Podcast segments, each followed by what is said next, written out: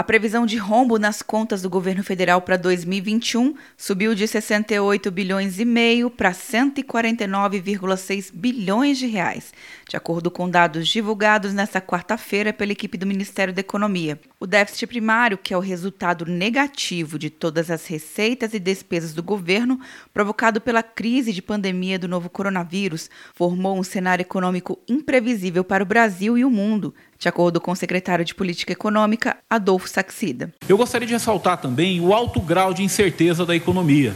Você não sabe quanto vai durar a crise atual e nem qual vai ser a severidade e profundidade desta crise. De acordo com o secretário especial da Fazenda, Valderi Rodrigues, serão necessárias soluções estruturais para enfrentar a crise. Há sim uma probabilidade de termos uma sequência de 10 anos de déficit primário e é necessário que nós busquemos uma solução estrutural para essa questão conjuntural agora. O secretário do Tesouro, Mansueto Almeida, destacou o cenário pós-crise e apresentou uma boa notícia. Todo esse conjunto de reformas era importante antes da crise, será muito mais importante no pós-crise. Nós temos aqui uma notícia boa.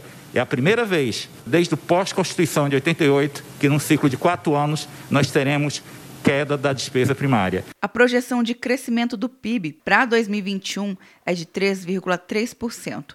As estimativas de inflação oficial pelo Índice Nacional de Preços ao Consumidor estão em 3,05% para 2020 e 3,65% para 2021. Já a previsão de salário mínimo é de R$ 1.069 para 2021. As informações constam no projeto da LDO, Lei de Diretrizes Orçamentárias de 2021, que será enviado hoje ao Congresso Nacional. Quer um ano sem mensalidade para passar direto em pedágios e estacionamentos? Peça a Veloy agora e dê tchau para as filas. Você ativa a tag, adiciona veículos, controla tudo pelo aplicativo e não paga mensalidade por um ano. É por tempo limitado. Não perca. Veloy. Piscou, passou. De Brasília, Luciana Castro.